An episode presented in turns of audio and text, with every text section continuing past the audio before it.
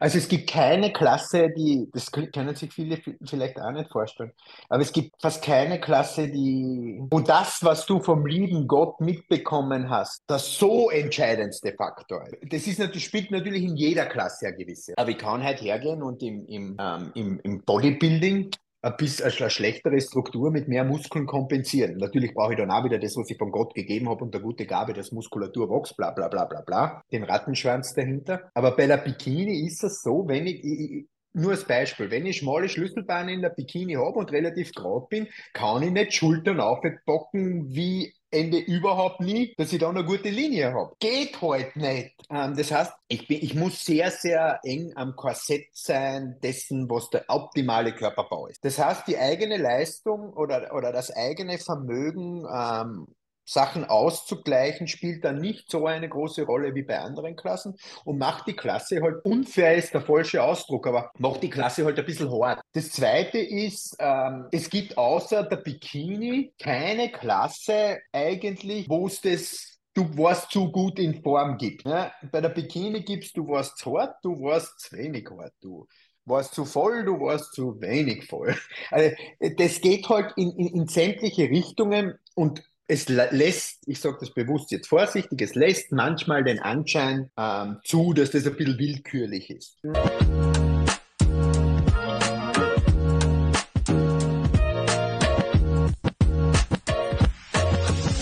Ja, welcome back, Leute, zu einer neuen Folge des Olympia-Specials. Und so langsam neigt sich das Ganze auch dem Ende entgegen. Aber ich will natürlich nicht die Chance euch und uns allen entgehen lassen, einen ganz besonderen Menschen hier im Podcast zu sprechen. Und zwar, ja, der liebe Stefan Kienzel, er nimmt eine besondere Rolle im diesjährigen Mr. Olympia ein. Man könnte das ist jetzt echt der Postler da. und, und Leute, Leute, wir machen hier genauso weiter, weil so real ist es. Beim Stefan, das ist crazy, ist viel los und nicht immer nur, dass er auch viel im Podcast eingeladen ist, sondern jetzt gerade kommt die Post zu ihm und er hat mir gerade berichtet, er war jetzt die letzten in ganz vielen Podcasts äh, unterwegs, also Podcast-Marathon bei ihm, so wie es bei uns im Podcast auch der Fall ist. Ja, und man könnte sagen, dass es der Bundestrainer seiner eigenen Nation ist, denn er hat einfach unfassbare elf Sportlerinnen und Sportler beim diesjährigen Mr. Olympia an den Start gebracht. Und da wollen wir jetzt dann gleich mal mit ihm drüber sprechen. Denn Stefan ist ja Coach von diesen elf krassen Olympians und gleichermaßen auch von mir. Und jetzt warten wir ganz kurz, bis er weg ist und dann geht's, geht's los. Das passt gut, Stefan. Welcome back. und auch schön, dass du zurück bist im Beauties and Beasts Podcast. Ich freue mich ganz besonders. Danke für deine kostbare Zeit. Wie geht's dir aktuell? Aber warte mal, jetzt ist der Ton gerade weg. Ist dann noch viel besser? Jetzt ist wieder da. Ähm, gut, vor allem, wenn man so aus dem unteren Stock in den oberen hoch muss und ähm, in der Vorweihnachtszeit dauernd irgendwelche Päckchen für irgendwen kommen an dieser Familie und du der Einzige bist, der das, nein, eigentlich meine Frau hat das Büro auch zu Hause, aber die arbeitet nicht immer von zu Hause. Du der Einzige bist, der daheim ist und quasi die Paketannahmehoheit hast. Und wenn du das dann nicht annimmst, weil du irgendwas anderes zu tun hast, kriegst du dann so einen Deckel, weil du hättest ja zu Hause sein sollen. Also mir geht's gut. Ich erfreue mich am Leben, ich erfreue mich an dem, was ich tue. Ähm, und bin froh, dass ich wieder mal bei dir sein darf.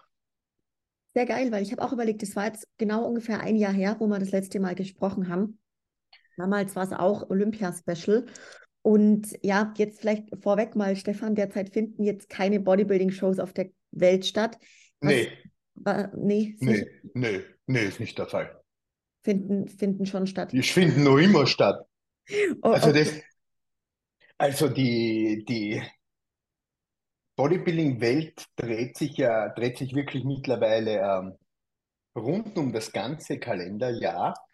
Ähm, es ist so, es war jetzt zwar die letzte Profi-Show äh, vor, also eineinhalb Wochen ist es jetzt, ähm, in Österreich, aber es sind nach wie vor noch äh, Amateurshow. Es war jetzt am Wochenende der Muscle Contest national in äh, Brasilien, wo ich Starter gehabt habe. Und es ist jetzt noch äh, brasilianischer Pro Qualifier am 23.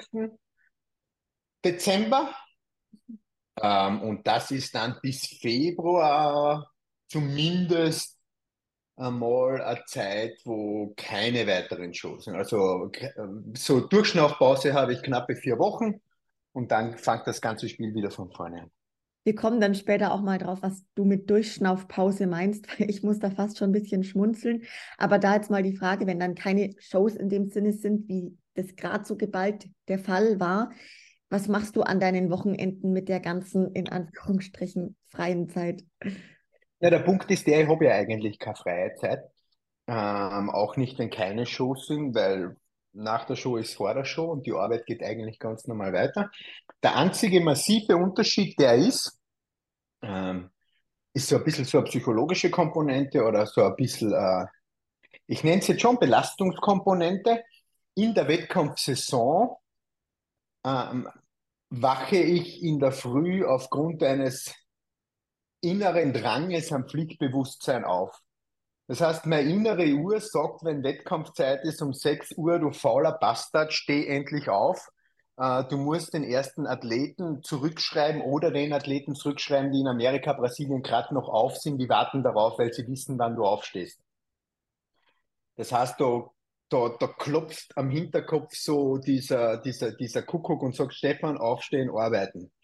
Ähm, wenn jetzt keine Shows sind, dann ähm, sagt dieser klopfende Specht da hinten, Herr Stefan, chill eine Runde und es, es langt auch, wenn du um 8 die ersten Nachrichten so schreibst. Also das ist so der Luxus, den ich mir in meiner Off-Season, ja, also wenn jetzt keine akuten Shows in dieser Woche anstehen, ähm, gönne, dass ich sage, okay, ähm, ich lasse das Telefon im Büro unten, nimm es nicht mit in den, ins Schlafzimmer rauf, äh, wach auf, möchten jetzt auch wieder manche sagen, ist vielleicht auch nicht so das Klügste. Schalte als erstes in der Früh den Fernseher ein und schau mal die Nachrichten. Komm mal in der normalen Welt an ähm, und gehe dann erst zum Handy und ähm, fange eigentlich an zum Arbeiten. Das ist so ein bisschen der Unterschied. Ja, krass. Die zweite Frage, die jetzt bei mir so brennend auch da ist, Stefan, und zwar hattest du bei dem Flug nach Orlando für zehn Stunden kein Internet. Wie ja. Hat, wie hat sich das für dich angefühlt? Ja, großartig stundenlang einfach quasi. Nein, das ist, das ist großartig, aber man muss, sich man muss sich ungefähr vorstellen, wenn die Möglichkeit zum Arbeiten da ist, lasst es mein Gewissen nicht zu, nicht zu arbeiten. Das hm. ist, das, das ist, so, das ist so ein bisschen eine Sache. Ähm, das ist leichter gesagt als getan, wenn man dann sagt, naja, leg's halt einfach weg und geh halt einfach auf Urlaub und mach halt einfach ist. Ähm, das ist kein, also ich, ich denke dann die ganze Zeit dran. Das ist, das schaffe ich einfach nicht. Ähm, also grundsätzlich, es klingt jetzt zwar blöd, aber irgendwie bin ich dankbar über die Austrian Airlines, dass die das nach wie vor noch nicht auf die Reihe kriegt, ähm, auf Interkontinentalflügen Internet anzubieten. Ähm, und dieser Luxus dann zu haben, einen Film zum Beispiel anzu... Also lustigerweise, ich habe recht wenig geschlafen, weil ich so gefeiert habe, dass ich Filme ohne Störung in einem Durchgang schauen kann. Das, das, das, das, war, das, das war echt lustig. Also ich, ich habe es ganz cool gefunden. Ich habe da mal kurz an dich gedacht, dachte mir, okay, wie, wie es dir da wohl mal damit? Und wie war das dann, wo du angekommen bist? Also Ich, ich wollte gerade sagen, das, das hat natürlich einen Bumerang, weil ich bin immer fünf Sekunden davor, dass sie mich sofort aus diesem Land wieder raushauen. Mhm. Weil es ist so, der erste Weg führt ja zu Border Patrol ja, in Amerika. Und da steht überall sind die Schilder Handyverbot. Und man muss sich ja vorstellen, du stehst da in, im Schnitt zwischen ein und drei Stunden in der Reihe. Und der Kinzel also jetzt ist er zehn Stunden geflogen, hat Handy nicht gehabt, muss in dieser verfickten Arschloch stehen, wo eh Fahrt ist und darf sein Handy nicht nehmen. Und da ist es dann wirklich so ein Ritt auf der Kanonenkugel zwischen irgendwelche äh, amerikanischen Bediensteten äh, schreien mich dort an, dass ich, wenn ich das Handy nicht weg tue, dass sie abführen. Ähm, und ich so unter Pulli in der Jacke äh, mache dann meine Arbeit. Aber das ist im Prinzip eine sehr, sehr gute Zeit, weil es natürlich Todzeit ist, dass man dort den Stau, den man gehabt hat, aufarbeitet. Aber es ist mit einem gewissen Risiko verbunden. Aber es funktioniert. Also es hat die letzten Male zumindest sehr, sehr gut funktioniert. Und grundsätzlich ist es auch so, ich versuche zu Zeiten zu fliegen, äh, wo, wo wenig Arbeitsaufwand ist oder wo weniger Arbeitsaufwand ist. Jetzt auch, auch von, der, von, von der Uhrzeit des Fluges. Ich versuche so zu fliegen, dass bei Zwischenstopps ich die Möglichkeit habe, lange genug an einem Ort zu sein, ähm, um viel aufarbeiten zu können. Zum Beispiel, ähm, wenn, wenn ich jetzt die Wahl habe und ich fliege irgendwo hin, also äh, gehen wir mal davon aus, die ganze Reise dauert 20 Stunden, ähm, dann würden die meisten Leute hergehen und sagen, ein Zwischenstopp von zwei Stunden ist super, weil dann geht schnell wieder weiter, muss man nicht lang warten und und und. Das ist für mich Terror. Da geht sie alles nicht aus. Ich schaue, dass ich immer zumindest einen Zwischenstopp von vier, ab und zu fünf Stunden habe, selbst innereuropäisch, weil ich dann sicherstellen kann, dass die Arbeitslast nach dem letzten Flug nicht zu hoch ist, weil ich dazwischen nacharbeiten habe können. Und vor allem, wenn du jetzt nach Amerika fliegst äh, und dann einen Zwischenstopp in Amerika hast, dann habe ich nach dem langen Kontinentalflug wirklich gechillt Zeit, ähm, auch meine Arbeit abzuarbeiten. Und wenn du jetzt am Nachmittag oder am Abend in Amerika ankommst, dann schlafen die Europäer. Das heißt, du kannst alles wunderbar abarbeiten, ohne dass was Neues nachkommt und kannst eigentlich ruhig und relaxed in den nächsten Tag starten. Ja, ja. Das sind so, so Reiseclues oder so Einteilungsclues, die man sich einfach mit der Erfahrung des Reisens dann aneignet und wo das Reisen nun immer chilliger und immer ruhiger wird, weil du genau weißt, okay, das ist der Arbeitsfluss und so kannst du es am besten bewerkstelligen. Ja, ja, krass. Ja, alter Schwede. Stefan, ich, hab, ich weiß nicht, ob du es gehört hast, wo du gerade bei der Post warst, habe ich ein bisschen eingeleitet hier. Die Hörer haben schon gehört, dass du im Endeffekt für mich der Bundestrainer der Nation bist und einfach eine ganz entscheidende Rolle auch beim Olympia eingenommen hast und elf Athletinnen und Athleten auf dem größten Wettkampf der Welt hattest. Gleichzeitig aber auch ja noch unzählige weitere Shows, wie du es Ja, elf, äh, äh, damit man bei der Realität bleibt, elf waren qualifiziert. Mhm. Ähm, Nathan hat nicht hinkommen können. Ähm, vom ähm, Ali habe ich mich davor getrennt. Ähm, das heißt, neun war dann da. Auch nach der Olympia hat es dann so ein bisschen ein Ausrascheln gegeben. Ähm, aber ja, ähm, elf Qualifikationen ähm, waren das, was am Ende dann äh, rausgeschaut haben. Ist bei dir da vor dem Olympia selber mal irgend so ein Fragezeichen im Kopf, dass du dir denkst, boah, wie soll ich jetzt diese ganze Menge an Arbeit bewerkstelligen, weil alles so geballt aufeinander war? Mm, es ist eher so, ähm, ich weiß, dass meine Qualität ein sehr, sehr hohes Niveau hat und das, ähm, das kann, ich, kann ich immer gewährleisten. Ich weiß aber auch gleichzeitig, dass sie wahrscheinlich nicht alle ähm, Erwartungen, die die Leute an mich haben, die eigentlich weniger mit dem fachlichen, sondern eher mit der menschlichen Komponente oder Zeitkomponente zu tun haben, die aber nichts am Ergebnis ändern würden, ähm, damit zu hadern haben. Und da ist mir dann bewusst, ähm, dass das oft schwierig ist, ähm, das zu bewerkstelligen. Aber für mich steht der Arbeitserfolg und, und ähm, die Hard Facts im Vordergrund ähm, und das wird bei mir über allem gestellt. Das, das, das steht bei mir über Bläuschen mit irgendwem, das steht bei mir über Essen gehen, das steht bei mir zeitweise über Toilette gehen. Ähm, da wird ganz strikt ein Programm abgespult, das auf Funktionieren ähm, und halt dann oft, sehr, sehr oft weniger auf zwischenmenschlichen Sachen äh, beruht. Aber das wäre in diesem, in dies, also mit diesem Arbeitsaufwand, beziehungsweise auch wenn weniger Arbeitsaufwand ist, in dieser Stresssituation ähm, des High Performance auch schwierig anders zu bewerkstelligen. Ja, beschreib mal vielleicht ein bisschen die Tage in Orlando vor der Show aus deiner Sicht, also wie die so aus der Sicht von einem Coach wie dir ablaufen.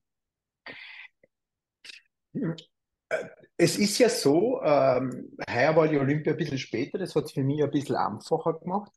Ähm, es ist wirklich und tatsächlich so, und die meisten Leute werden das bestätigen können, dass äh, die Olympia die Olympia ist, aber ich trotzdem fachlich für alle anderen ja auch immer da bin. Ja? Das heißt, ähm, du musst ja den, den Spagat jetzt der, der, der, der, der Zeitänderung ähm, machen. Und genau diese Zeitänderung, das klingt jetzt wirklich skurril, äh, macht die Olympia eigentlich für, zu einer zeitlich relativ chilligen Zeit für mich. Ähm, weil man muss sich meinen Arbeitsablauf da so vorstellen, ich stehe bei der Olympia dann dort in Amerika zwischen fünf und sechs auf. arbeite alles, was in Deutschland fünf Stunden oder sechs Stunden früher aufgestanden ist, ab, beginne um neun den amerikanischen Tag, mache die amerikanische Agenda bis zwei, drei und habe dann ab drei meistens frei. Die Europäer gehen schlafen, die Amerikaner habe ich abgehakt und dann habe ich Zeit ab und zu für Gespräche, chillen, äh, essen gehen, whatever. Ähm, also insofern mh, hm, schaut das zwar zum Teil so aus, dass das die stressigste Zeit des Jahres für mich ist, aber wenn man das schön genau strukturiert und macht, ähm, ist das auch eine Zeit, die ein bisschen, ein bisschen Platz für Reflexion und Gespräche lässt, weil das zum Teil auch ein bisschen notwendig ist, um diese hohe Performance abzuliefern und den klaren Kopf zu behalten. Also es gibt ein paar Menschen in meinem Leben, ähm, also grundsätzlich ist es so, ähm, ich hole jetzt ein bisschen weiter aus, um, um, um jetzt meine Denkweise verstehen zu können. Ähm, da draußen gibt es ja, gibt's ja Tonnen an Kritik und Tonnen an Kommentaren, die kommen. Ja? Und natürlich muss man irgendwann einmal anfangen, ähm, das auszublenden. Weil, kann man jetzt auch sagen, 99 Prozent von dessen, was da draußen gesagt wird, keine Grundlage hat, aus mehreren spezifischen Gründen. Jetzt ist es aber so, dass Kritik beziehungsweise ähm, ja, Kritik ganz, ganz wesentlich ist, um besser zu werden. Ja? Das heißt, man braucht diese Aufreibungspunkte der Kritik, der richtigen Kritik, ähm, um sich zu verbessern und auch die richtigen Entscheidungen zu treffen. Jetzt ist das so, und das werden wahrscheinlich viele Menschen bestätigen, dass es wichtig ist, ähm, sich einen Kritikzirkel auszuerkoren. Ja? Das heißt, man sucht sich in seinem Leben fünf, sechs, sieben Menschen, wo man weiß, das sind ehrliche Menschen, die sagen ins Gesicht, was Sache ist, ähm, die gehen ehrlich mit dir um ähm, und aufgrund dessen solltest du dann deine weiteren Schritte planen und Rückschlüsse ziehen. Und jetzt ist für mich natürlich ähm, einer der wichtigsten Menschen, was das betrifft, Matthias Busse.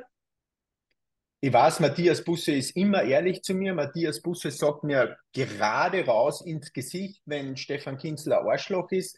Matthias Busse sagt mir geradeaus ins Gesicht, wenn, äh, wenn irgendein Athlet nicht gut ausschaut, wenn irgendwas nicht passt, wenn er irgendwelche Gedanken oder sonst irgendwas hat. Und diese Gespräche dann mit Matthias und jetzt in weiterer Folge auch, wo sich wirklich eine tolle Zusammenarbeit ergeben hat mit dem David Hoffmann, ähm, treiben mich zu besseren Leistungen.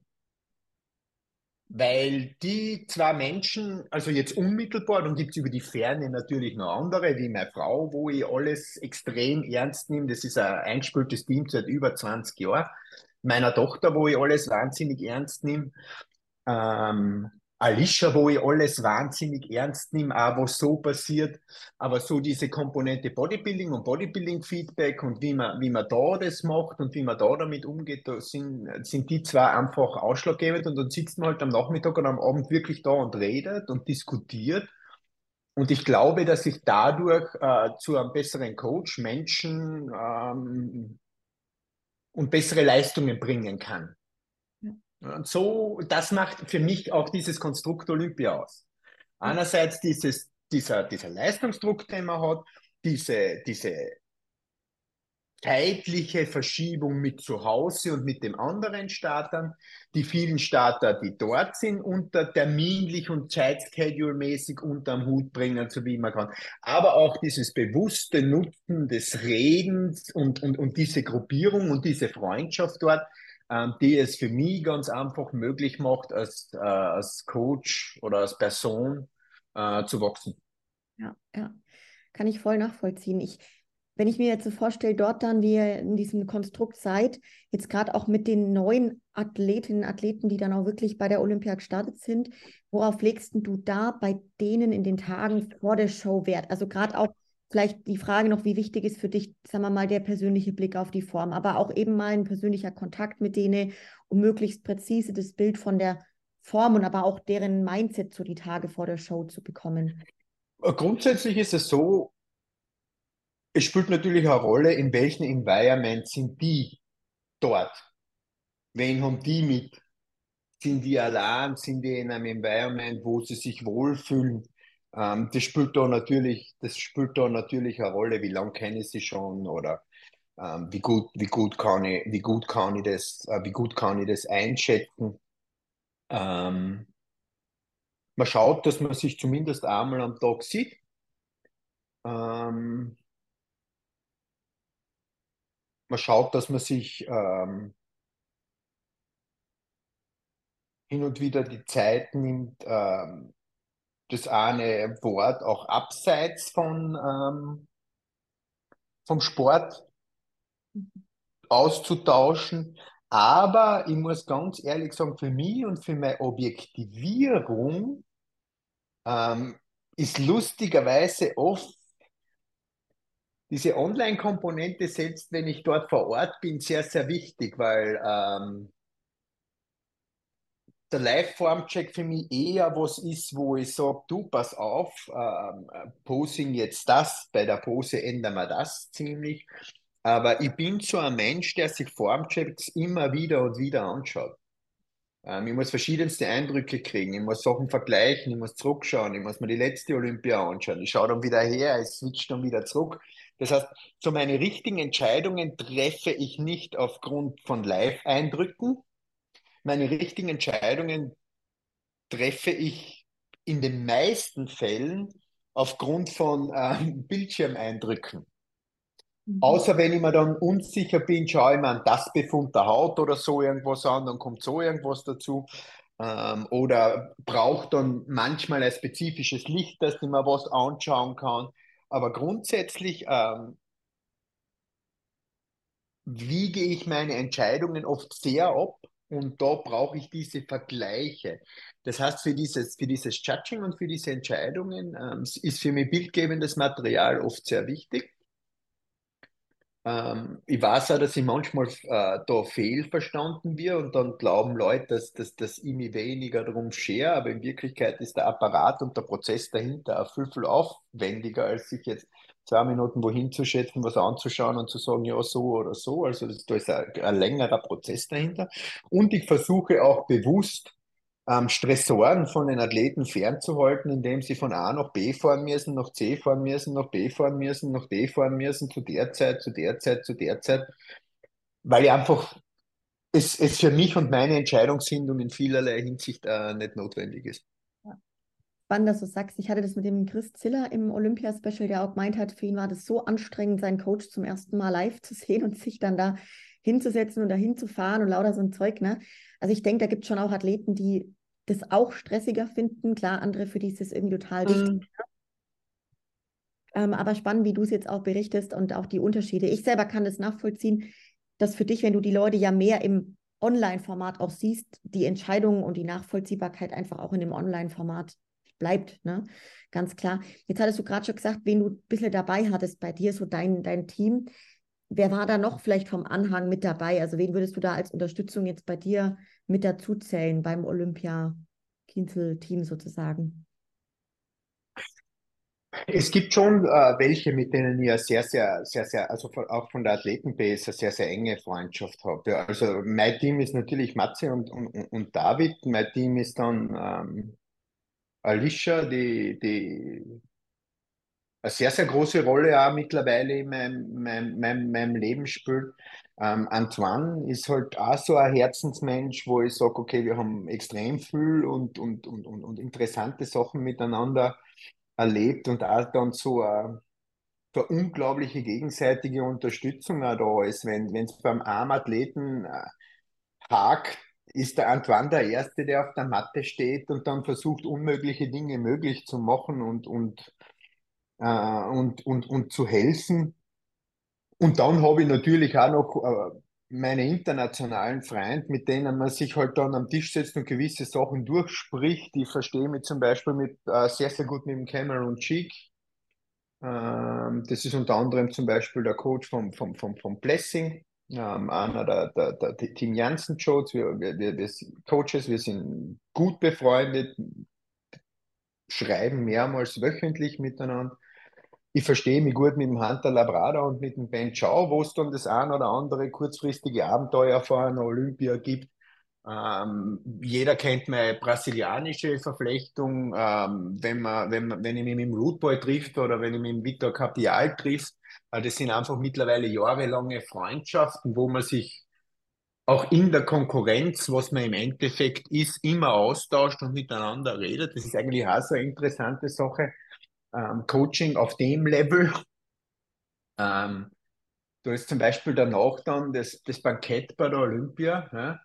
Und keine Ahnung, dann kommt halt der George Farrer zu dir her und sagt halt, geil, wie du abgerissen hast, wir haben sowas noch nie gesehen, dass einer in der Dichte vertreten ist oder andere Wu, der kommt her und umarmt dich und sagt, noch nicht am Radar gehabt, finde das echt großartig. Also da ist eigentlich viel mehr, viel mehr Respekt und viel mehr Wertschätzung für die Arbeit des Kollegen da, als es jetzt auf kleinen, ähm, eher engstirnig begrenzten nationalen Niveau dann der Fall ist.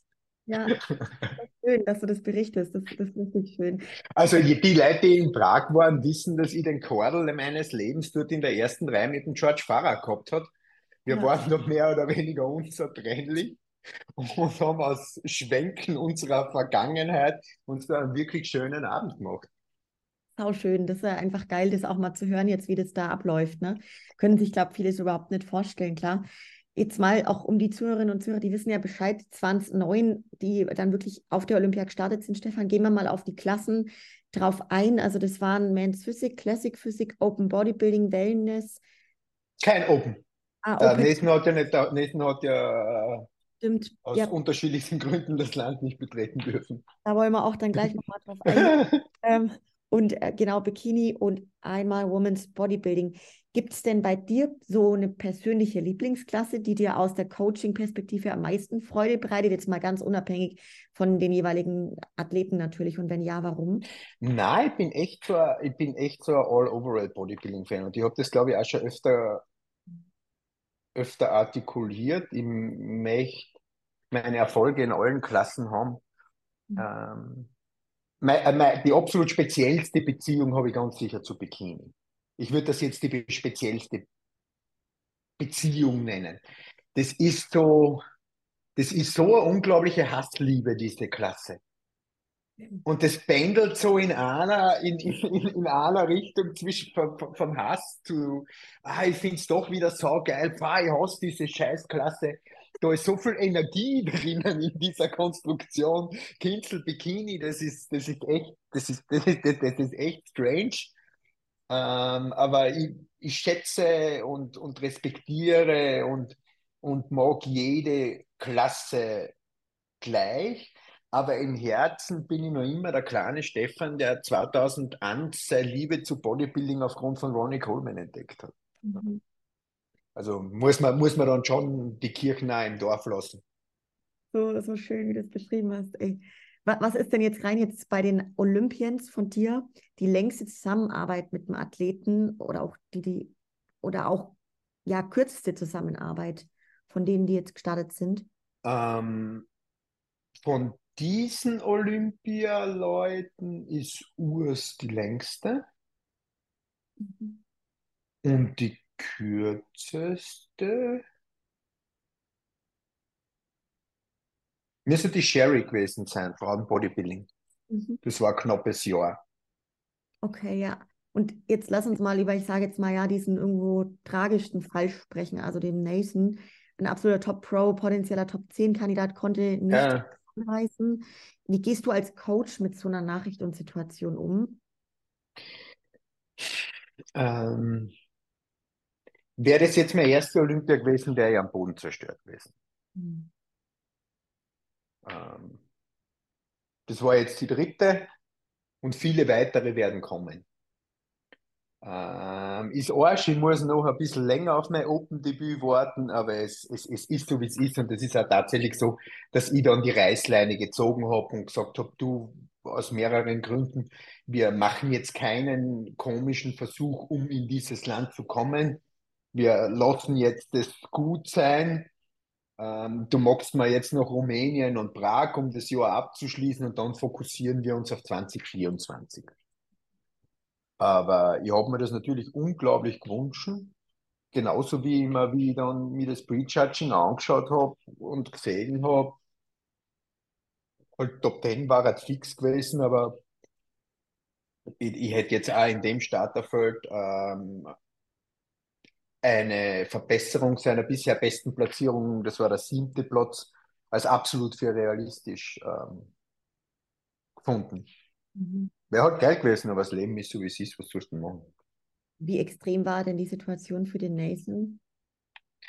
Äh, äh, jeder, der, also jeder, der die Möglichkeit hat, Nathan besser kennenzulernen, sollte diese Chance nutzen. Der ist ein unglaublich inspirierender Mensch. In allem, was er tut, die Art und Weise, sein Mindset, seine, sein, seine Offenherzigkeit, ähm, sein Erfahrungsschatz abseits vom Bodybuilding, die Lebenserfahrung, die er mitbringt. Ähm, ja, für den ist das ein Hacker. Ja, also ja. nicht viel mehr. also ich, ich, will unbedingt, ich will ihn im Podcast haben, Stefan. es ist eher die Verständigungsproblematik. Ich schaffe es jetzt nach einem Jahr ganz gut, ähm, ihn auch zu verstehen, wenn er mir irgendwelche dubiosen Sprachnachrichten schickt. Aber die meisten, für die meisten Leute ist schon hart. Krass. Spannender, spannender Typ auf jeden Fall. Wie du es beschreibst, welche Hebel konntest oder musstest du dann in der direkten Situation irgendwie drücken, ich sag mal, um das Beste aus der Situation zu machen? Oder war das gar nicht so ein großes Ding dann, weil er damit relativ. Ach, das war gar nicht, ich wollte gerade sagen, das war überhaupt kein großes Ding. Ähm, er hat gesagt, das und das würde er noch probieren. Ich habe dann gesagt, na und fertig. Okay, ja. Und dann hat er, hat, hat, also Nathan sagt immer, Stefan, du entscheidest, mir ist es wurscht.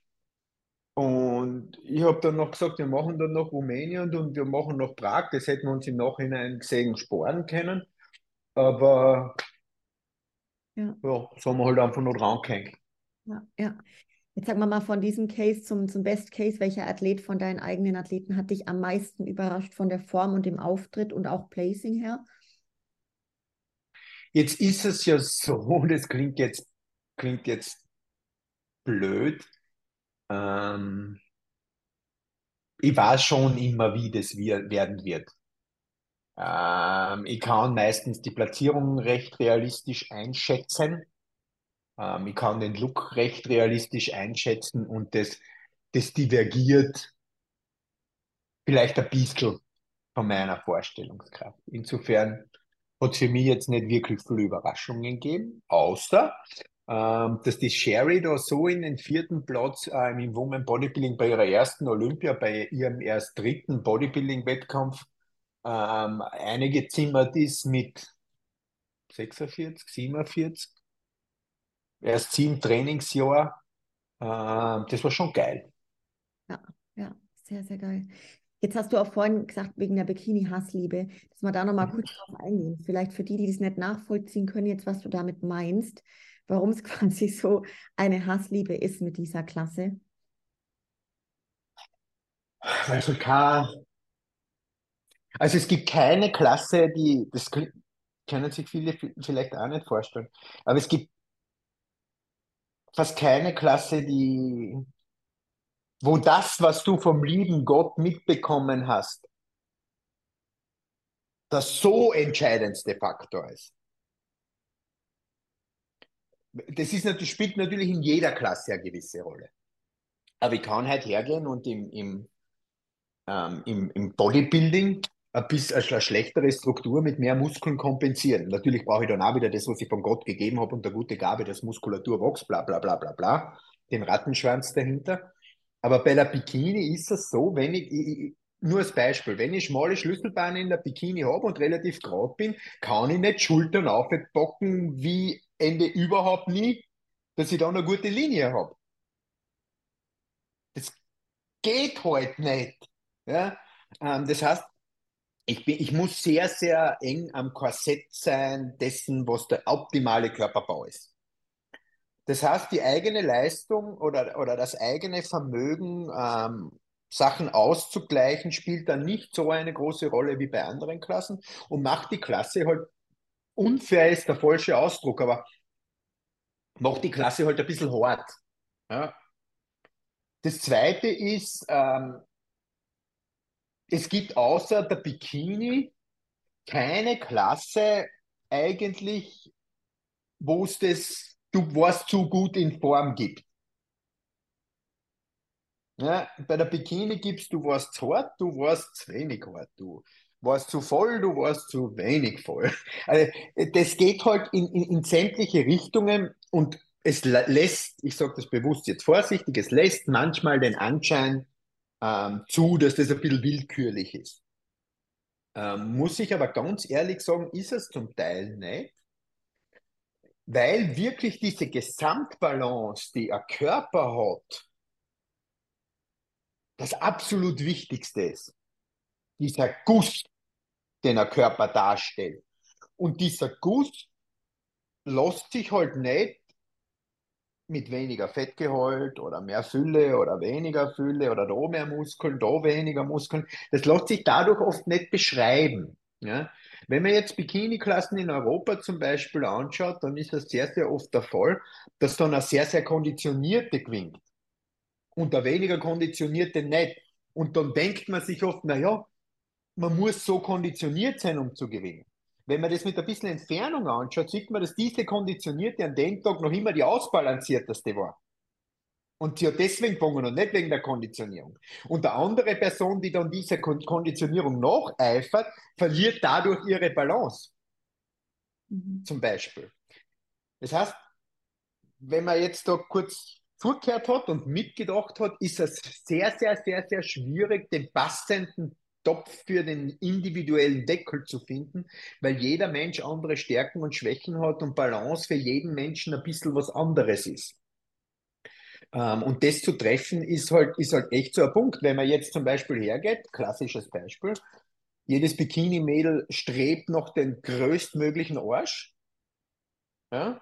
Und mit der Olympiagewinnerin Jennifer Dorie hat der kleinste Hintern gewonnen weil halt alles in allem das Balancierteste war. Und die größte Kiste, die Laura Chapados, weil sie halt in der Summe zu massiv und zu blockig war, hat nicht gewonnen. Ist das genau der Ausdruck dessen, was ich jetzt gerade äh, beschrieben habe?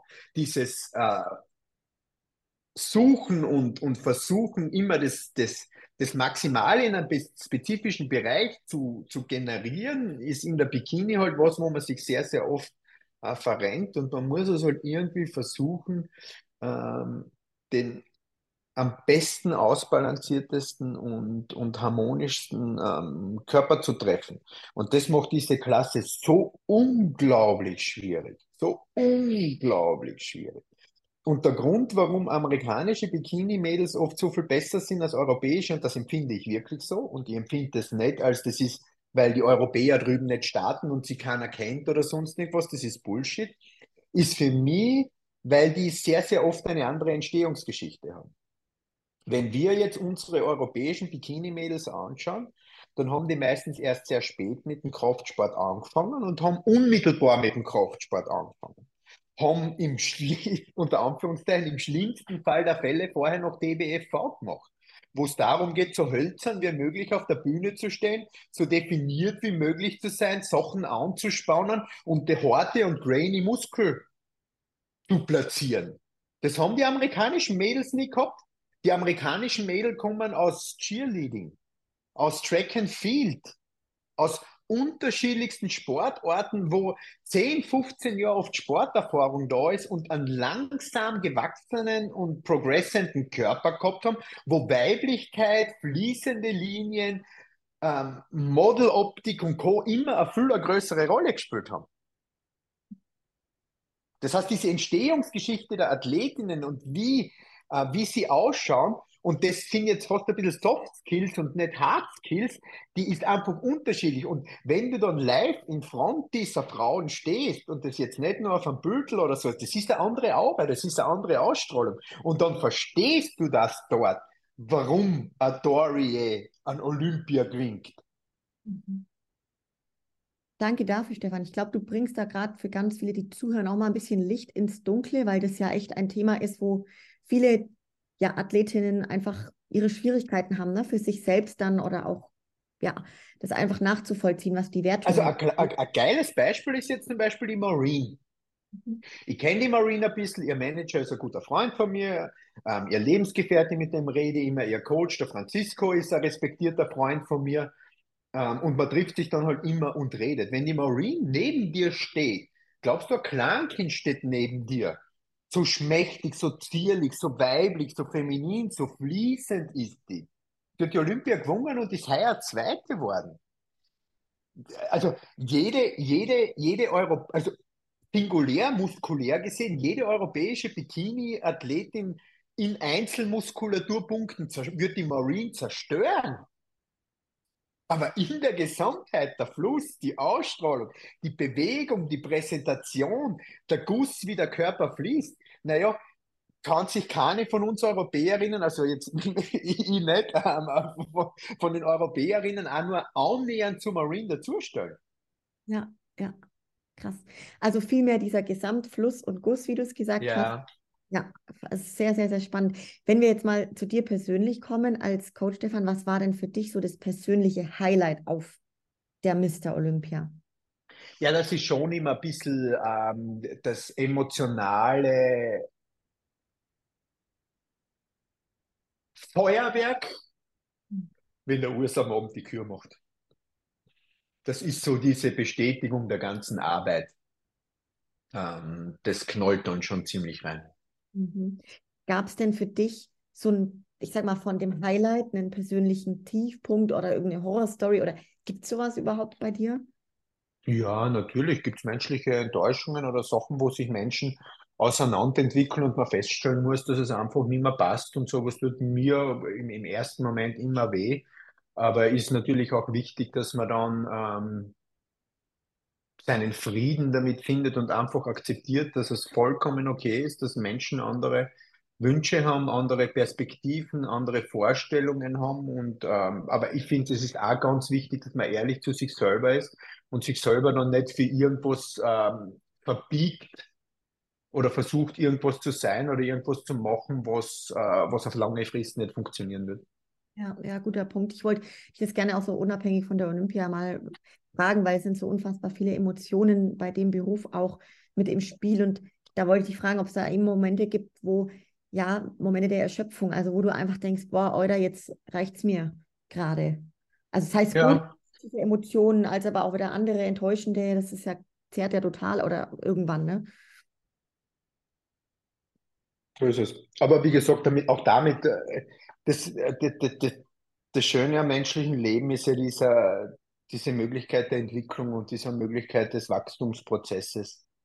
Ähm, das muss man halt so ein bisschen bewusst wahrnehmen. Ähm, und dann geht es nach einer Zeit da wieder. Also es, in den wenigsten Fällen bleiben Sachen, die schlecht waren oder die zuerst irrsinnig hart und gemein waren, in der Langfristigkeit schlecht, äh, wenn man versucht, seine Lehren daraus zu ziehen. Ja.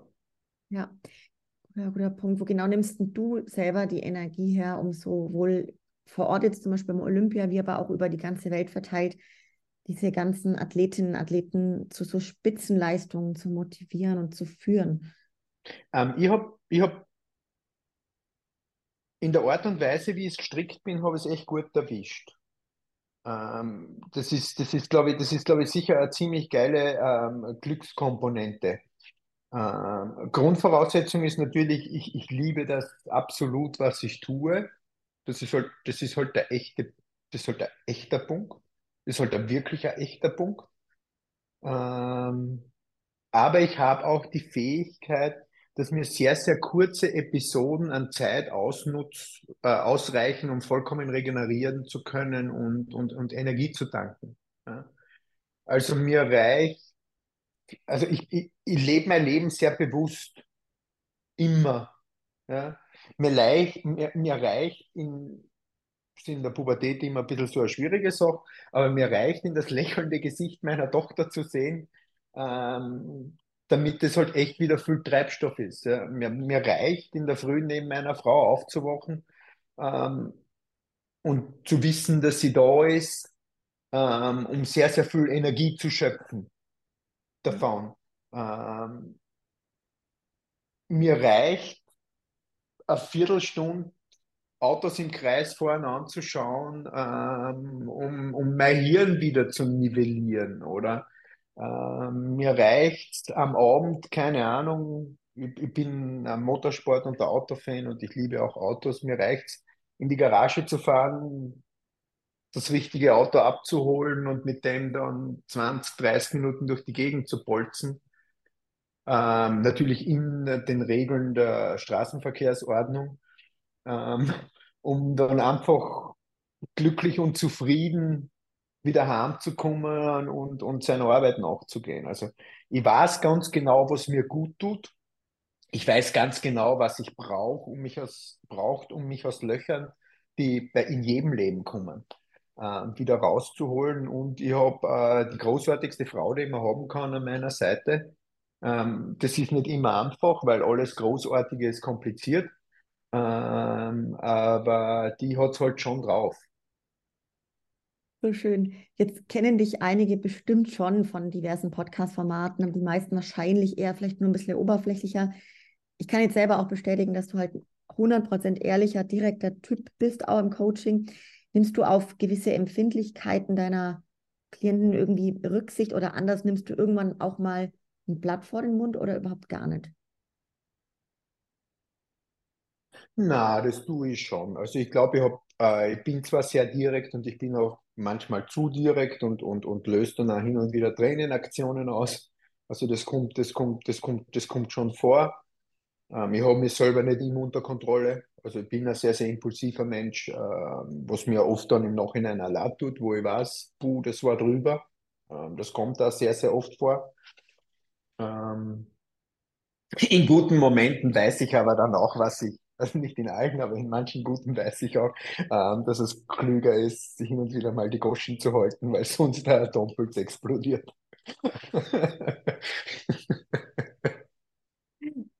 Sehr, sehr geil. Wenn, wenn du jetzt, wenn wir gucken bei dir, Stefan, ich finde Stärke, weil ich es jetzt einfach auch selber beurteilen kann, weil du auch mein Coach bist, ist bei dir einfach so ein krasses Maß an Sicherheit, was du dem Athleten in dem Fall zum Beispiel auch mir gibst. Ich kann es auch von anderen, die bei dir sind, bestätigen, so dass ich sage mal so, wenn jetzt, wenn du sagst, ne, wenn der, ich sage mal zum Lukas, wenn der Boss sagt, die Form passt, dann passt die Form und dann mhm. passiert auch nichts mehr damit. Ne? Da hast du die Frage, gibst du die Sicherheit bewusst raus an die Athleten oder ergibt sich das auch einfach aus der Ehrlichkeit zu den Sportlern gegenüber? Na, die Hobby. Also diese Sicherheit habe ich ähm, und ich kann nach all diesen unendlich vielen Jahren mit Menschen echt sehr, sehr gut am Punkt, fast eh so wie vorher auch, was die Olympia und Erwartungen betroffen hat, einschätzen, was ist im Bereich des Möglichen und was nicht. Und das ist halt ein individueller Unterschied. Aber ich kenne meine Menschen sehr, sehr, sehr, sehr gut. Ähm, und freue mich dann, wenn, wenn, wenn, wenn eine positive Überraschung über diese Kapazität noch rauskommt. Ähm, aber ich kann in der Regel halt wirklich sehr, sehr gut einschätzen, äh, was möglich ist.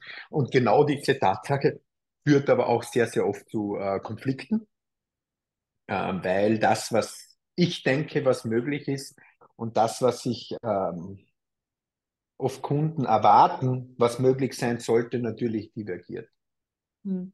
Aber ich muss echt ehrlich sagen, in den meisten Fällen behalte ich dann doch recht. Ich denke, es wird ganz oft so sein, dass halt der Kunde sich einfach wo, wo ganz anders sieht, vielleicht einfach ja. auch überschätzt. Das wird das häufigere Szenario sein, oder? Ja, ja, voll. Überschätzt. Voll. Ja. voll. Du bist ein krasser Hustler, Stefan. Ich meine, ich habe es jetzt in dem Business-Podcast, den hast du kürzlich gemacht, habe ich, hast du berichtet, dass du seit 13 Jahren keinen Tag frei hast. Ja. Was in dein Leben insbesondere auch so in den letzten ein bis zwei Jahren zu den Anfängen denn überhaupt noch verändert? Weil es ja schon krass ist, was in den letzten zwei Jahren nochmal so passiert ist. Ähm.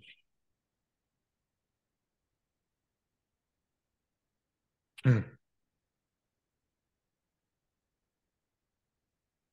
Naja, es ist also der Gesamtworkload ist nicht so viel mehr geworden. Ähm, es bleibt dann halt für links und rechts kaum, kaum was übrig. Die Leute fragen sich immer, warum macht der Künstler keine YouTube-Videos mehr? Naja, das ist halt das dann, was auf der Strecke bleibt. Oder ich kümmere mich weder um meine eigene Vermarktung noch um meinen Instagram-Account noch sonst irgendwas. Ich bin, glaube ich, der Repost-Weltmeister. Das passiert so während dem Toilettengehen, dass ich dann die Sachen repost, aber eigene Posts haue ganz, ganz wenig, oft nur zu speziellen Sachen halt da irgendwie raus. Ähm, das sind so Sachen, die hat man früher mehr gemacht. Ähm, das geht sich halt heute einfach, das geht sich halt heute einfach, einfach nimmer aus. Ähm, und ich werde in der Arbeit halt immer effektiver. Du darfst nicht vergessen, Arbeitsabläufe bei, mit jedem einzelnen Mal, wenn du sie machst, ähm, gehen dir leicht davon runter. Du brauchst für Entscheidungen viel kurzer. Das heißt, ähm, die, die, die, der Timespan für Arbeit ist eigentlich, sage ich mal, fast in den letzten zehn Jahren oder sieben Jahren konstant. Ähm, es ist die Ulti, also die, die, die, die Summe an Arbeit ist mehr geworden, aber die Arbeit ist halt um unglaubliches effektiver geworden, als sie früher war. Mhm. Und man hat halt für links und rechts weniger Zeit. Spannend, was du jetzt auch gerade vorhin gesagt hast mit deiner Frau, und auch ich denke, viele stellen sich da die Frage, weil du halt einfach immer arbeitest, sage ich jetzt mal, wie, wie läuft es? Also wie könnt ihr noch irgendwo auch in der Beziehung genügend Zeit zusammen verbringen oder auch du mit deiner Tochter?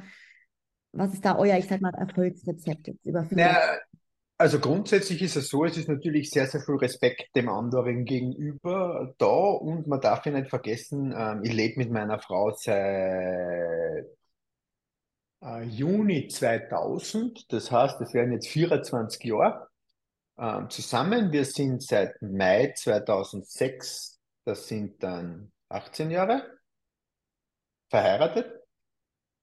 Mhm. Ähm, und wir sind durch, also ich bin mehr als die Hälfte meines Lebens mit meiner Frau zusammen. Ähm, nach Pubertät, nach Jugend hat sie sämtliche meiner Entwicklungsschritte mitgemacht, unterstützt und vorangetrieben und dasselbe gilt im umgekehrten Ausmaß auch ich, ich, ich, ich für sie. Ähm, auch sie ist ein absolutes Arbeitsmonster. Ähm, meine Frau ist klinische Psychologin, spezialisiert auf Autismusdiagnostik ähm, und macht die Arbeit mit mindestens der gleichen Leidenschaft, wie ich sie mache. Ähm, das macht oft in der Beziehung kompliziert, weil ich dann irgendwie immer, leider Gottes, das bereue ich auch, dass ich das äh, so eine Charaktereigenschaft habe, dass ich dann hergehe und sage, wenn ich jetzt gerade nicht arbeite, hat sie völlig nicht zu arbeiten und das zu artikulieren und das zu sagen und das vom Partner zu verlangen, ist natürlich ein kompletter Schwachsinn. Ähm, aber die Zeit, die wir haben, versuchen wir zu nutzen. Ich mache das meistens sehr, sehr schlecht, muss ich ganz ehrlich sagen, weil ich halt echt kaum kann, mein Handy aus der Hand zu legen und ich sitze dann beim Familienessen ähm, und tippsel herum oder wir fahren irgendwo hin und die tippsel herum und die Antwort. Aber es gibt halt hin und wieder so eine Stunde, die man halt hat. Das ist meistens so diese Zeitspanne am Abend so von neun bis zehn, weil nach zehn bin ich so und so streichweich und schlaf. Ähm, und die versucht man dann gemeinsam halt ganz einfach zu nutzen und, und viel mehr Zeit ist dann halt äh, nicht da. Äh, muss jetzt aber auch nicht da sein, weil die Zusammengehörigkeit, das, das Gemeinschaftsgefühl, das Ziehen an einem Strang einen ja so und so verbindet, jeder so ein bisschen auch sein Business hat. Ähm, ich glaube, so lässt sich, so lässt sich das am besten, lässt sich das am besten ausdrucken. Die Helena habe ich immer extrem gut versucht, in mein Leben zu integrieren. Also sie fährt ja nach wie vor gern zu Shows mit, sie, sie, sie ist Teil, äh, sie kennt diese Bodybuilding-Community wie aus der Westentaschen. Klarerweise weiß man, sie ist seit dem ersten Tag ihrer Geburt mit Bodybuilding konfrontiert. Sie kennt nichts anderes. Ähm, ihr Vater hat nie was anderes gemacht. Ähm, das heißt, die ist halt ganz einfach mit dem, mit dieser Art und Weise, wie das halt ist, aufwachsen und sie tut sich halt überhaupt nicht. Also für sie ist das halt ganz normal, dass ich halt so bin, wie ich bin. Ähm, trotzdem muss ich mich da oft sehr, sehr oft bei der, bei der Nase nehmen und halt wirklich versuchen oder ich möchte versuchen, ihr auch äh, ungeteilte Aufmerksamkeit zu schenken, weil, weil das eine Form des Respekts natürlich ist. Ja, ja, voll schön. Auch einfach toll, wie das, wie das bei euch klappt. Richtig, richtig beeindruckend. Und Na, ist nicht immer einfach. Also äh, man kann sich natürlich vorstellen, konfliktfrei geht das nicht über die Bühne.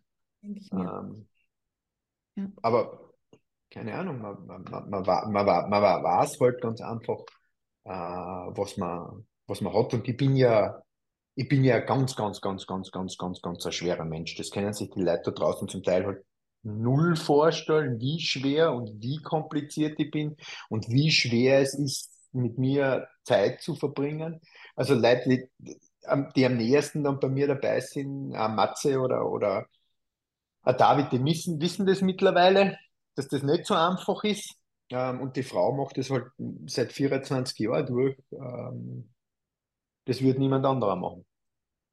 Hast es in diesem anderen Podcast, in dem Business-Podcast so schön beschrieben, eigentlich, dass, dass du auch, dass ihr halt gemeinsam dahin gewachsen seid. Ne? Also weil du es auch gerade gesagt hast, die verschiedensten Entwicklungen, Phasen zusammen durchgemacht hat, habt. Ne?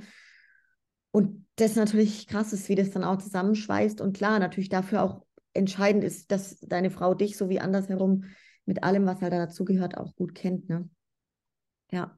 Und man kann sich echt nicht vorstellen, Stefan, ähm, weil du gerade sagst, dass du so schwierig bist. Also man denkt sich so, hä, der ist irgendwie voll, voll einfach.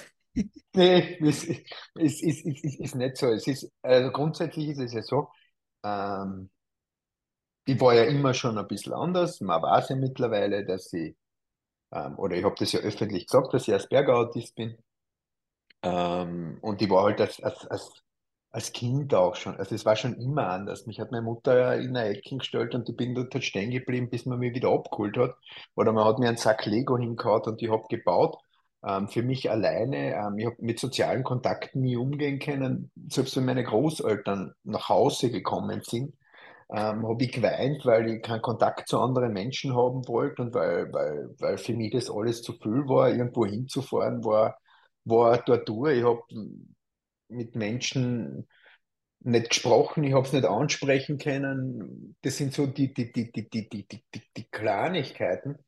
Ähm, aber andererseits ist es so, dass man als Asperger-Autist, ähm, wenn man das Glück hat, so wie ich, dass man ähm, seinen Weg im Leben findet, ähm, sich Strategien zurechtlegt, ähm, in dieser Normwelt zu funktionieren, in dieser normalen Welt, die, die anders ist als meine Welt. Ich kann mit Geräuschen zum Beispiel nicht umgehen, mit Lauten, ich kann mit Gerüchen nicht umgehen. Ähm, da gibt es ganz, ganz, ganz, ganz viele Kleinigkeiten. Es ist ja so der Punkt, wo dann Leute hergehen und sagen, ja, Modediagnose, der Kinzel sagt jetzt auch, dass er Autist ist und ähm, ist, ist, ist de facto nicht so. Ähm, ich ziehe das mein ganzes, wie jeder, wie jeder Autist sein ganzes Leben schon äh, mit sich herum. Aber auf was ich eigentlich raus will, ist, äh, man schafft es dann, Möglichkeiten zu finden, in dieser Normwelt ähm, umzugehen und sich professionell zu verhalten und zu funktionieren. Ähm, das ist energetisch extrem anstrengend. Das ist energetisch extrem anstrengend. Und bei mir merkt man das nicht, weil ich da ganz, ganz gute Mechanismen habe, wie ich das hinkriege. Ähm, das ist aber zum Beispiel auch gleichzeitig eine Sache, wenn ich dann zwei Wochen unter Menschen bin, ähm, brauche ich danach aber Wochen, bis ich wieder einigermaßen klar denken kann, weil mich das energetisch komplett ans Limit bringt. Ähm, umso mehr genieße ich diese Zeit oder, oder jetzt diese, diese, diese Reisen, wo Matze oder wo ich mit Matze oder auch mit David, die wissen, wie ich bin und die kennen mit vielen Sachen dessen umgehen und ich muss mich dann da nicht so verstellen. Das ist für die zwar sau mühsam und tut mir leid, eine Entschuldigung geht raus. Ähm, aber deswegen fällt das zum Teil halt nicht so auf. Weil ich halt wirklich, was die, also wenn ich der Idiot wäre, der in Wirklichkeit bin, ähm, die ja alle Menschen um mich herum vergraulen und keiner wird mehr mit mir reden. Äh, das heißt, du musst schon Möglichkeiten finden, um mit dieser normalen Welt auch zurecht, äh, dich zurechtzufinden. Einfach umso beeindruckender, dass du da bist, gerade wo du bist, Stefan. Das ist unglaublich. Also ich habe, du hast mir das mal in meinem allerersten Podcast, wo ich dich eingeladen habe, hast mir das erzählt. Mhm. Schon, das konnte ich da schon fast nicht so richtig fassen oder glauben, gell, weil ich dich halt so kenne, wie ich dich kenne. Und ja, also wirklich beeindruckend und einfach saumäßig stark, äh, wo du da jetzt heute hingekommen bist. Und vielleicht auch für einige, die zuhören, wenn da jemand mit dabei ist, der da auch jemand kennt mit genau dem gleichen Weg, ne? Einfach auch äh, schön zu hören, dass das funktionieren kann. Ja, ich nutze spezifisch die Sachen. Äh, alles Gute hat ja was Schlechtes. Ähm, äh, na, umgekehrt wollte ich sagen, scheiße, alles Schlechte hat ja auch was Gutes und man kann ja die Sachen, die sonst mühsam sind, äh, wenn man sie bewusst einsetzt, ins Gute umdrehen. Und das habe ich eigentlich ganz gut geschafft. Toll. Ja, ja, würde ich auch denken. So abschließend, Stefan, was kannst du selber machen als Coach, um deine Erfolge in der Vergangenheit weiter zu, zu toppen? Ach, ich versuche einfach jeden Tag besser zu sein, als es gestern war. Ähm, das ist ja ein ständiger Lernprozess und dieses ständige Lernen ähm, hört nicht auf und, und, und das Leben ist ein Sammelsurium von Erfahrungen und wenn man alle Erfahrungen bewusst wahrnimmt, ähm, dann ist das ein ganz normaler Prozess, dass man besser wird. Ja ich nehme in Deutschland irgendwie so ein beliebtes Muster wahr. Vielleicht ist es auch überall, vielleicht nehme ich es jetzt nur wahr, weil wir jetzt in Deutschland sind, dass man, ich sag mal so, die Stars ganz gerne auch fallen sieht. Löst es für dich als Coach, der in der Bodybuilding-Öffentlichkeit steht, selber irgendeinen Druck aus? Ich nehme mir die Öffentlichkeit, also ich weiß, dass ich in der Öffentlichkeit stehe, ja, ähm, aber ich konsumiere ja kein Bodybuilding. Also wenn du jetzt mein Instagram anschaust, ähm, dann folge ich ein paar Athleten, die mich persönlich interessieren, aber das sind zum Teil oft nicht einmal meine eigenen, sondern auch andere. Ein Teil von meinen eigenen und sonst folge ich dort ähm, Autos, Motorsport, Musik, Mode. Also ich, ich, ich halte mich bewusst von dem ganz einfach fern. Ich fokussiere mich immer auf mich und meine eigene Performance ähm, und konsumiere kein, ich konsumiere es halt einfach nicht, weil ich weiß, das wird mir nicht gut tun. Guter, guter Punkt, weil ich auch gerade da das ansprechen wollte, dass der Name schon auch gern mal als Clickbait-Überschrift missbraucht wird oder oft irgendwie mit negativer Konnotation. Ja. Kommst du sowas irgendwie überhaupt mit? Ja, ich bin dann eher angepisst, wenn mir irgendwer schreibt, schau mal, da, was die da schon wieder machen. In Wirklichkeit will ich es gar nicht wissen. Ja. Also es, es, ist, es, es ist wirklich, es macht da keinen Sinn, sich darüber, es macht da keinen Sinn, sich darüber Gedanken zu machen, weil ähm, eins war mir, war mir, war mir, war mir, war mir sehr schnell bewusst, wenn ich andere brauche, um auf mich selbst aufmerksam zu machen, dann ist wahrscheinlich das, was ich mache, nicht gut. Sehr guter Punkt, ja. Und du hast vorhin gesagt, dein Kritikzirkel, das sind die wenigen, wenigen Menschen, die du hörst, aber dann bestimmt nicht die öffentliche. Nee, ähm, aber das ist halt was, was ich schon lernen habe müssen und ähm, wo ja heuer zwischenzeitlich schon ein bisschen eine schwere Zeit da gehabt habe, weil, aber weniger, also vielleicht hat das auch damit mit dem Autistensein ein bisschen was zu tun. Ja? Ähm, ich kann mir ja nicht, also ich kann es mir wirklich nicht vorstellen. Ich kann mir nicht vorstellen, warum wer bewusst was Böses macht. Ich kann es mir nicht vorstellen. Ich, ich, das geht einfach nicht in meinem Kopf hinein. Ähm, warum wer was sagt, was nicht stimmt, oder warum wer irgendwo was hineininterpretiert, was an den Haaren herbeigezogen ist. Ähm, ich, ich, ich verstehe. Und mich macht dann eher dieses Versuchen zu verstehen, warum fertig, als die Tatsache dessen, dass irgendwer was gesagt hat. Hm. Ich, ich kann das ich kann's nicht, ich, ich, ich kann es nicht nachvollziehen. Da tue ich mir dann halt oft schwer. Ja. ja, weil du auch einer bist, Stefan. Viele wissen das vielleicht gar nicht so, aber genauso kenne ich dich auch, der halt einfach das Gute auch in den Menschen sieht ne? und ein wahnsinniger Herzensmensch bist, ein guter Mensch bist. Und ich zum Beispiel auch von mir immer ausgehe und ich, ich denke mir halt so, die Menschen sind doch alle gut. Also denke ich mir immer, ich sehe auch das Gute in allen Menschen. Und ich denke mir immer so, wie du auch sagst, wie wie, warum passiert das? Warum macht es jemand?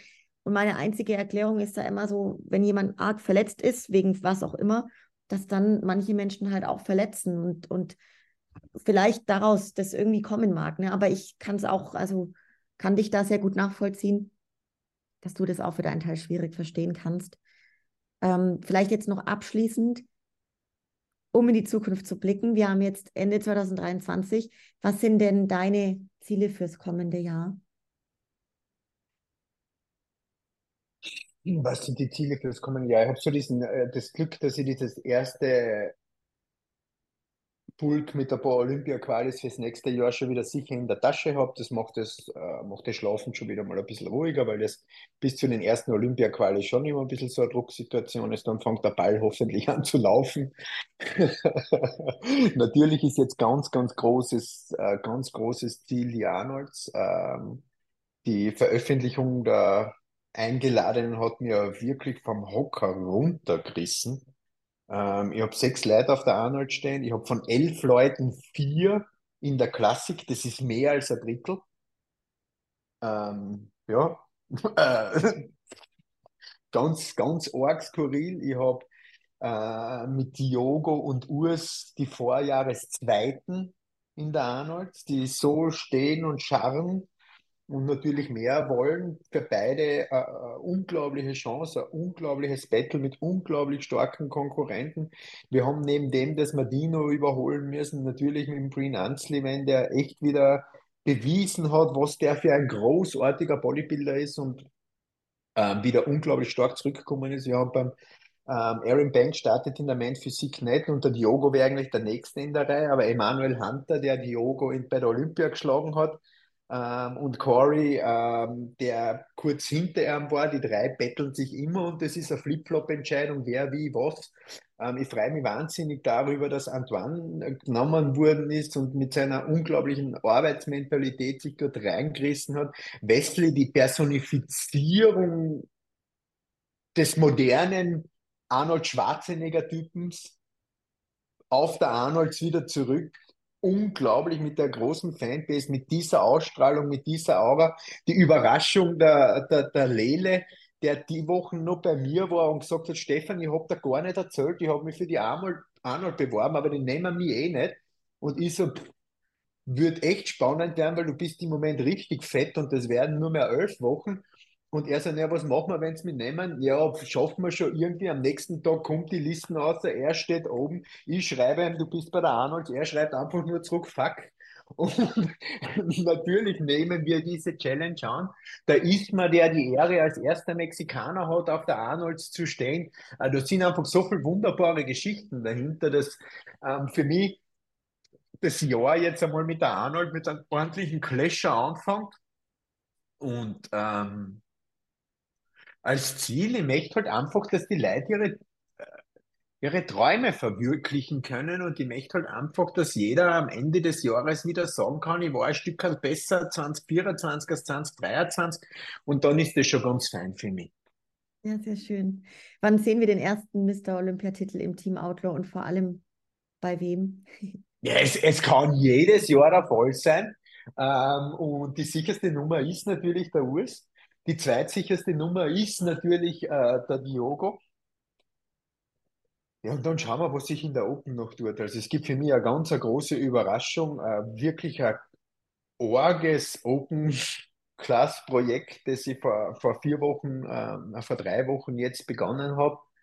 Ähm, noch nichts, was man öffentlich machen kann, aber da gibt es echt ein fettes Comeback und ähm, ich glaube auch, dass Nathan die, die, die, die Chance hat, irgendwann einmal eventuell in den nächsten drei, vier Jahren, wenn alles so gut aufgeht, wie wir planen, die Olympia gewinnen zu können. Ähm, ja, wie gesagt, das Ziel ist es halt nicht nur für A-Klasse zu stehen, sondern für mehrere. Ähm, und die da halt alles dafür tun, dass, äh, dass das halt irgendwie in Erfüllung geht. Das wird, Stefanie. Ich habe das, ja. Sehr geil. Vielen, vielen Dank dir für deine wirklich sehr kostbare Zeit. Bevor wir hier zu Ende machen, noch Stefan, du kennst es bestimmt. Es gibt noch eine Botschaft am Ende, auch dieses Jahr von dir. Es waren tolle Botschaften dabei.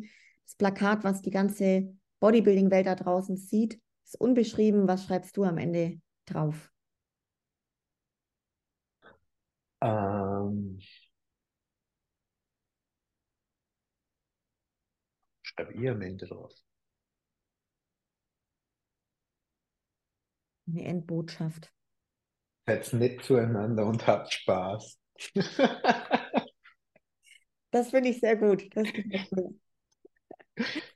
das kommt, das wird meistens auch zu guten Ergebnissen führen, ne? Bei den einzelnen Leuten dann. Ja, schon.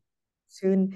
Also an der Stelle ein herzliches Danke auch an alle, die mit dabei waren. Wenn ihr die Folge feiert, dann lasst uns Liebe da, teilt die Folge mit euren Leuten und dann bis zum nächsten Mal, ihr da draußen. Ciao, ciao.